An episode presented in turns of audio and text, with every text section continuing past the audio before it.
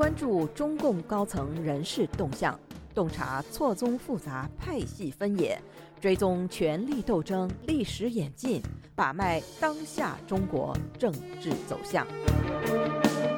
请收听《夜话中南海》。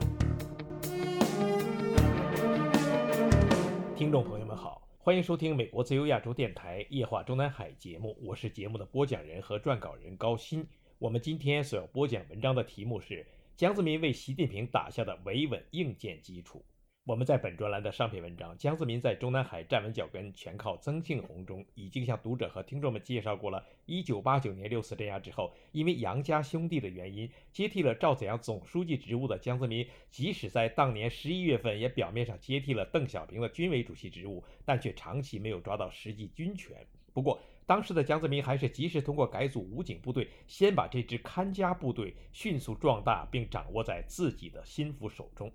当年把戒严部队的坦克从天安门广场撤走之后，共产党政权自身的角度如何汲取六四镇压经验和教训？邓小平是否曾经与江泽民等人讨论的十分具体？外界没有第一手资料证明。但是从江泽民上台之后，围绕“稳定”二字所采取的具体步骤、具体措施分析，还是能够看得出他们的思维脉络。首先，当时的邓小平也好，陈云也好，江泽民和李鹏等人也好。无不认为，一九八九年春夏之交的那场政治动乱，是江泽民的前两任总书记胡耀邦和赵紫阳在政治上长期右倾、长期纵容资产阶级自由化泛滥的必然结果。所以，江泽民上台之后，虽然在经济政策上反复左右，但在政治路线上明显是一直在汲取前两任总书记的经验教训。从反和平演变到讲政治，江泽民抓精神文明建设的那只手，从来就没有疲软过一天。其次，考虑到政治上抓得再紧，经济改革过程中因为利益调整而引发的部分社会阶层的不满情绪，总是要找机会发泄。而经济动乱和社会骚乱一旦发生，势必会被政治上的反动势力所趁机利用，使得江泽民自上台之后，满脑袋里装的都是所谓风险意识。直到他功成身退那一天为止，六四事件的教训一直都使他江泽民的政治思维随时处于一种高度戒备的临战状态。当年江泽民上台之后，首先抓的大事之一便是加强武警部队的建设。他是在一九八九年六月二十四日才被对外宣布接替赵紫阳总书记职务的。一个多星期之后，也就是一九八九年七月三日，江泽民便以会见出席全国公安厅局长会议全体与会者的机会，首次对外公开露面，就维护社会稳定问题发表谈话时说：“我认为在一般情况下，主要靠我们的公安，主要靠我们的武警。”一九九零年九月二十八日，江泽民又在内蒙古武装警察部队发表讲话说：“就维护社会稳定来讲，站在第一线的是武警。”一九九一年四月，江泽民在四川接见武警部队官兵时表示：“任何国家从来没有成天乱哄哄的，而能把经济搞上去。我们武警部队要时刻做好准备，一有不安定苗头，就要果断的制止，保持一个安定团结的局面。”一九九二年十月，江泽民所做的十四大政治报告中特别提到了武警部队的作用。这是武警部队建立以来，中共党代会首次把武警部队写入政治报告。另据当时的中共人民日报报道，江泽民总书记根据武警部队执行任务的特殊性，提出了武警部队在处置突发事件、维护社会稳定中要站在第一线、打头阵的思想。另外一则信息便是江泽民当时对扩大武警编制和组建武警防暴部队的高度重视。仅以当时的北京地区为例，一九八九年六四镇压之后，驻北京的武警部队兵员成倍增长。先是在进京执行镇压任务后的野战部队中精挑细选了八千多人，分别补充进北京武警总队下属的十二个支队。与此同时，江泽民又下令于一九八九年底之前完成为北京武警总队在全国范围内提前招募了近万名新兵的任务。接着。江泽民又亲自批准，于一九九零年七月，从全国各地的武警部队中抽调近六千名精兵强将，正式组建起武警部队的第一支所谓特警部队，对外号称“中国武警第一旅”，内部编制为北京武警部队第十三支队。这支部队是专门为突发性任务而组建的，其兵员不但质量上是百里挑一，数量上也远远超出全国范围内的任何一支武警支队。一九九六年二月二日。时任全国人大常委会的副委员长、中国国民党革命委员会主席李佩瑶在家中遇害，这是一九四九年中共建政之后首次有国家级领导人遇害，一时十分轰动。遇害前的李佩瑶的住处是北京市西城区新街口外大街四号院。当时这里住着四十多位副部级以上的干部，住有二十七名武警官兵，设有六个固定执勤哨位和一个流动哨。院内李佩瑶的相对独立的住所，更是有专门配给他本人的一个班的武警官兵轮流换岗，二十四小时执勤，而作案人就是其中之一。当时的江泽民闻讯大怒。立即下令将武警总部及北京支队的领导班子进行了一番大清洗。当时的武警总部还是部大军区级，江泽民借机动议将武警部队由部大军区级晋升为正大军区级，但因为当时武警警衔最高为中将，这是此前人大常委会立法决定的，同时又考虑到公安部与武警部队之间的平衡问题。故武警总部的规格暂时未动，但是上海、天津、广东、西藏等重要地区的武警总队则由过去的正师级升格为步军级，北京的武警总队则由步军级升格为正军级。自此，北京武警总队仅比武警总部低半格，所以他的第一政委系由武警总部的部政委来兼任。不过，不出一年，武警部队还是随江泽民所愿被提升为正大军区级。一九九八年。中共当局通过修法，将武警部队的警衔规定由原来的最高为中将改为最高上将。当年北京的武警总队自成立之初即被规定基本上不从北京市城区内招兵，北京郊区的兵员在其中的比例也十分有限。而发生了六四事件之后。中共对此作出更严格的规定，北京武警总队的新兵全部来自外地，这是江泽民所谓政治保障的重要体现。另外，北京武警总队在六四事件之后的几年里，其装备更新的速度之快、现代化程度之高，亦令外界难以想象。尤其是特警部队，除了配发微声冲锋枪等当时中国国内最先进的致命武器之外，还从八大国家进口了最先进的电子空气自卫器、麻醉枪、自动标示发射器等非致命武器。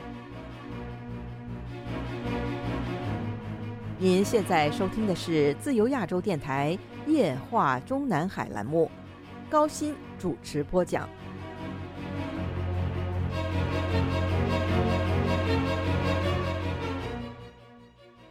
而依据六四事件的经验教训，当时的江泽民痛定思痛之后，也下令国内攻关，专为武警防暴部队研制了各种各样的现代防暴装备。比如当时的河北邯郸某工厂为主生产出的一种防暴装甲运兵车，不但具备超强的防弹功能，而且特别借鉴了六四事件教训，而加装了非常昂贵的高级阻燃材料。当时的平均每辆车的造价即达百万人民币。据说这种车辆截止一九九二年中共十四大召开，即已经在北京地区的中国武警第一旅配备了二百多辆。再者，虽然中共野战军系统中当时也仍只有部分集团军陆续完成了下属陆航大队的组建。但是那支中国武警第一旅从组建第一天就配备了武装直升机分队，相当于野战军的团级建制。而北京人从此时常抬头便可以看见的所谓军用飞艇，也是该部队侦察分队的先进装备之一。更令一般人不太可想象的是，大概是从1991或者1992年开始，北京地区的武警防暴部队就已经开始配备了一批装甲步障车，其特殊功能就是可以用每分钟100米以上的速度，迅速在北京城市主要交通要道的表面上布满编织着有着无数个铁蒺藜的钢丝网，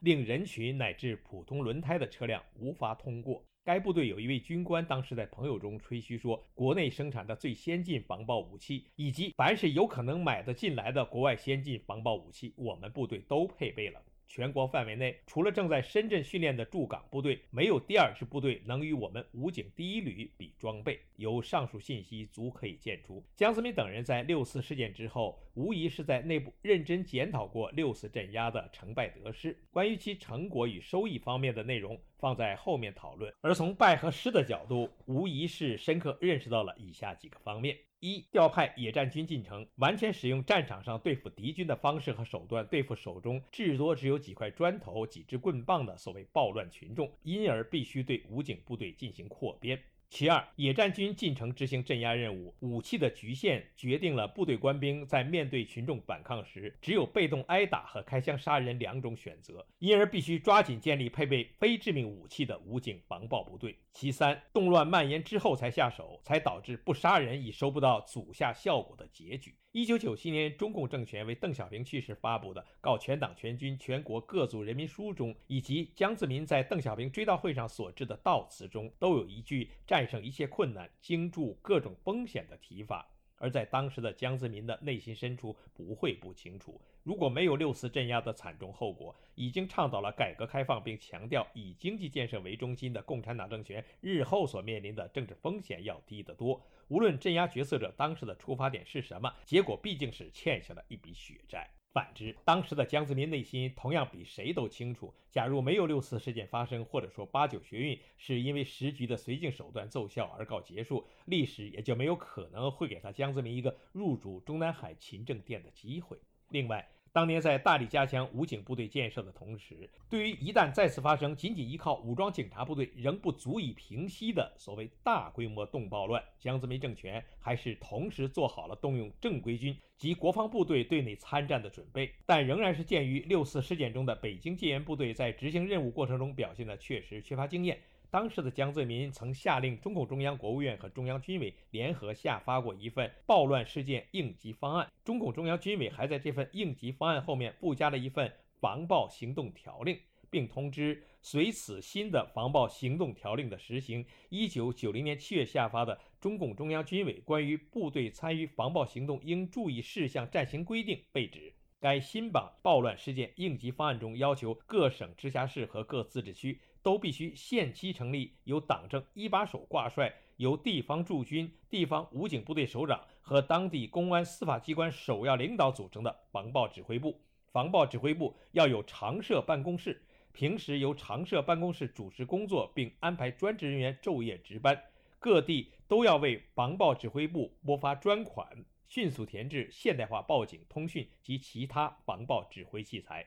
该文件规定。防暴指挥部有权对当地驻军、武警部队及公安机关的防暴武器储备、防暴通信器材使用情况、防暴战备值班任务执行情况等随时进行督促检查，有权对玩忽职守者督促改进，并及时向上通报。文件要求，人民解放军驻各地部队，尤其是驻守在各大中城市周围的部队，都必须设立防暴指挥部，并在原来的特种部队的基础上组建防暴警备队。文件要求，解放军部队平时的思想政治工作中，要结合思想基本原则和爱国主义教育，加入坚决执行防暴行动任务之重要意义的教育内容。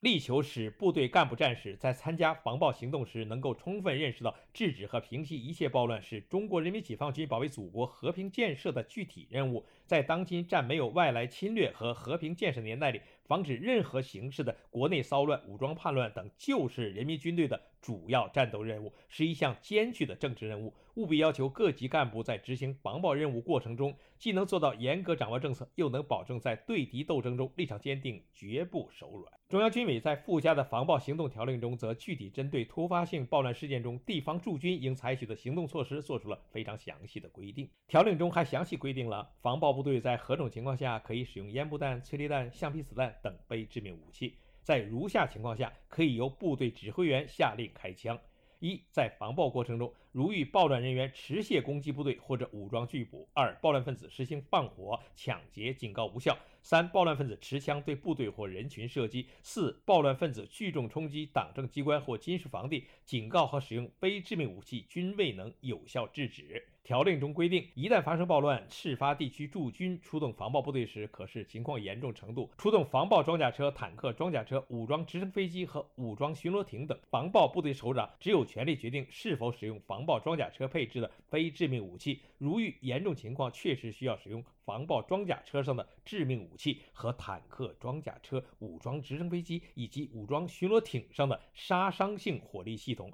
必须请示中央军委或者中央军委临时任命的。防暴总指挥部首长的同意。由此可见，日前习近平为江泽民所致悼词内容中，之所以说确实含有几分怀念和感激真情的话，那就是如今的习近平政权的维稳硬件，都是江泽民攻城深对之前打下的雄厚基础。听众朋友们好，我们今天的夜话中南海节目就播讲到这里，谢谢各位收听，我们下次节目再会。